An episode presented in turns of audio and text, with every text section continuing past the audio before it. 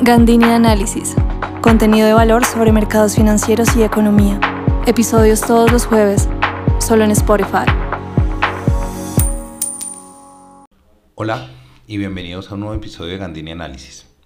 El día de hoy quiero hablar sobre el mercado de TES en Colombia, que es el mercado de bonos públicos, y qué pasó en octubre. Digamos que la primera señal que notamos, que es bastante significativa, fue que los extranjeros cambiaron su tendencia, que venían varios meses en compra, ahora estuvo en venta. Tuvimos un mes, si bien en noviembre fue que llegamos a 5 mil pesos por dólar, eh, la verdad en octubre fue que vimos una subida, la marcada subida, digamos, en, en los niveles. Entonces, que finalmente nos llevó a noviembre a los 5 mil. Entonces, digamos que tenemos ese escenario de fondo, ese telón de fondo. Pero lo que es interesante es, ya publicó el, el, Ministerio de Hacienda su informe de tenedores de deuda, y aquí lo que podemos ver es que los eh, fondos internacionales esta vez redujeron su posición en 1.5 billones. No fueron los únicos, porque los fondos de pensiones lo hicieron en 447 mil millones, los bancos comerciales en 777 mil, que son normalmente tres jugadores claves y muy relevantes. Lo que es interesante de ver esto es que los fondos de pensiones venían comprando, como dicen, a manos llenas desde enero de este año. Inclusive en el periodo, en el periodo entre julio y agosto hicieron un récord histórico de 5.6 billones, es decir, están aprovechando eh, lo baratos que estaban los títulos en Colombia para comprar los test, pero ya en octubre particularmente tuvimos un cambio de tendencia.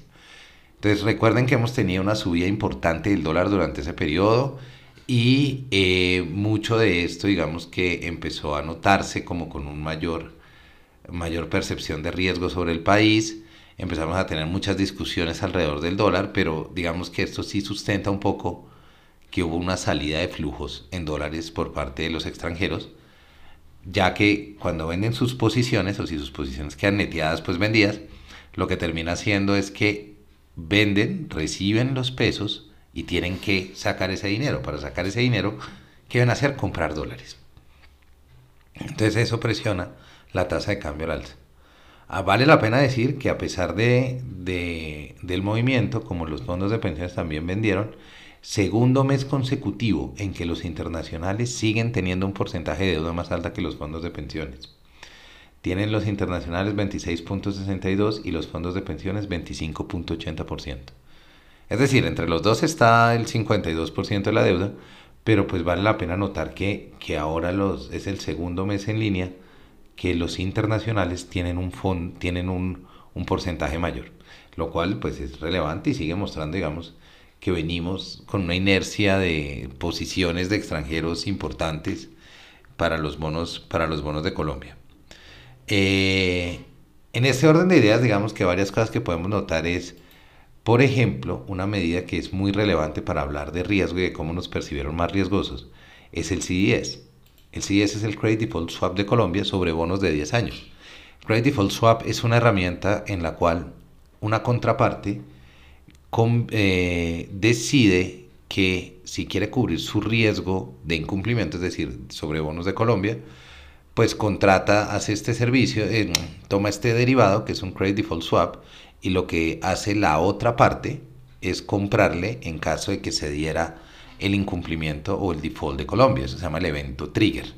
Entonces, teniendo en cuenta esos, esos componentes, lo que empezamos a notar nosotros es que octubre sí marcó un pico entre el, 10, entre el 6 y el 25 de octubre se marcó un aumento importante en, la, en el CDS en Colombia, que si después bien lo revirtió, ya estamos hablando que, que buena parte del mes tuvimos un aumento de 50 puntos básicos, pasando de 407 a 461 puntos básicos.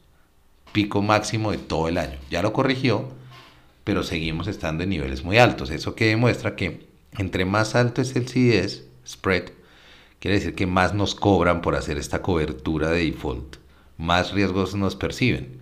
¿Qué hemos visto o qué vimos nosotros en octubre? Las discusiones alrededor de la reforma tributaria, el ruido local alrededor de la exploración petrolera, eh, digamos que esos son, siguen siendo dos drivers importantes que estamos viendo. El dólar externo también se fortaleció y la Fed aumentó su tasa. Tenemos todavía datos de inflación en Colombia con sorpresa negativa. El último pues salió el 5 de noviembre, pero en octubre también tuvimos datos altos de inflación. Todo eso es lo que le ha pegado muy duro también a los bonos, que los ha mantenido en máximos históricos. Tuvimos un pico histórico de los julios del 24 también en octubre, em, llegando a 13.8% la tasa. Un aumento de tasa en los bonos quiere, eh, va acompañado de una caída de precio, es inverso su movimiento. cuando vemos aumentos de tasa, y lo que se vio en octubre fue un pico también, lo que estamos notando es, están vendiendo, porque los precios están cayendo. Entonces nos han percibido más riesgosos, nos estamos volviendo, digamos, un poco, eh, por lo menos octubre fue mucho más riesgoso, fue más presión con el dólar global al alza, pero eh, también hay que entender que ahora estamos teniendo un cambio a pesar de que llegamos a los 5.000, estamos teniendo un cambio que es importante y estamos reevaluando en, en la tasa, ya estamos, tuvimos un, esta semana cambios importantísimos pasando de 5.100 a cerrar por debajo de 4.900. Entonces eso nos, nos ha mostrado también cómo es la volatilidad, cómo el dato de inflación de Estados Unidos fue un dato menor, un dato de 7% menor a, lo esperado y menor que el dato anterior. Entonces, por supuesto, esto, esto nos lleva, nos lleva a, a nuevos niveles de que vuelva el apetito de riesgo y demás. Lo que sí es cierto es que una de las fuerzas que empujó el aumento del dólar en octubre fue la salida de, fondos internacionales. Especialmente, pues digamos, es, es muy diciente aquí viéndolo en términos de los test Em, es un mercado que es muy relevante seguir de cerca. Estos informes de los tenedores de deuda son claves para ver cómo nos están percibiendo inversionistas en términos de compra y venta. Han venido comprando muchísimo y hasta ahora es el primer mes que venden.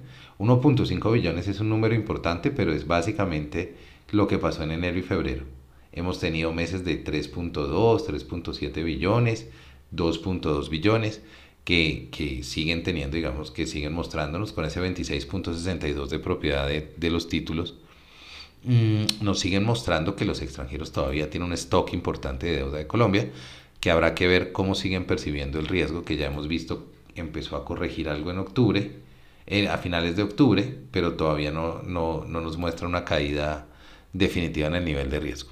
Esta, última, esta semana de noviembre pues ha sido bastante significativa en términos de la de la reducción del dólar, entonces pues veremos a ver si algo de esto han sido extranjeros que están volviendo al mercado. Si les gustó este episodio, por favor no olviden recomendarlo y compartirlo. Eso era lo que les quería traer por hoy.